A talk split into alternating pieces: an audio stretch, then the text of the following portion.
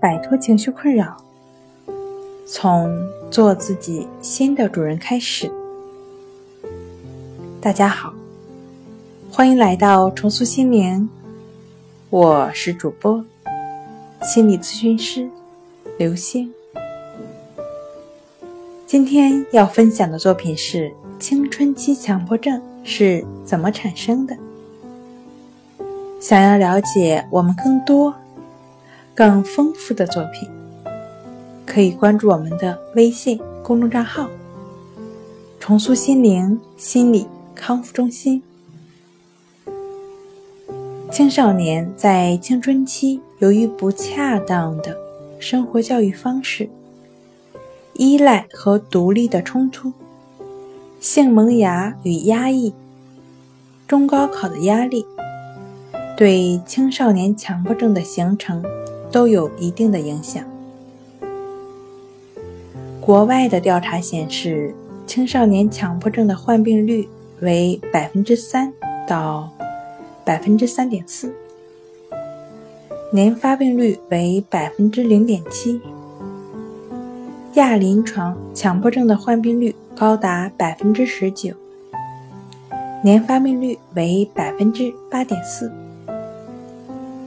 国内调查也显示，青少年强迫症问题尤为突出，是影响青少年心理健康的重要问题之一。然而，同样显示有其深层次的病理心理机制。男生症状以检查与重复内容为主，与中国人。望子成龙，对男性要求严、管束多有关。女生呢是以整齐与清洁为主，则与几千年的封建文化对女性的约束有更大的关联。青少年一旦被青春期强迫症所困扰，有可能会背负强烈的心理负担。人际交往变弱，学习能力下降，甚至丧失社会功能，无法正常的生活学习。那么，青春期强迫症会自己好吗？面对如此大的伤害的他，重塑心灵心理康复中心愿与您分享简单实用的方法。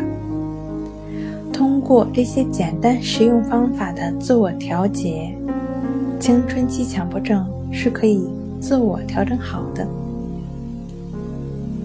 好了，今天就跟大家分享到这儿。这里是我们的重塑心灵。如果你有什么情绪方面的困扰，都可以在微信平台添加幺三六九三零幺七七五零幺三六。九三零幺七七五零，即可与专业的咨询师对话。你的情绪，我来解决。想要得到这些简单实用的方法，希望您下期继续收听。那我们下期节目再见。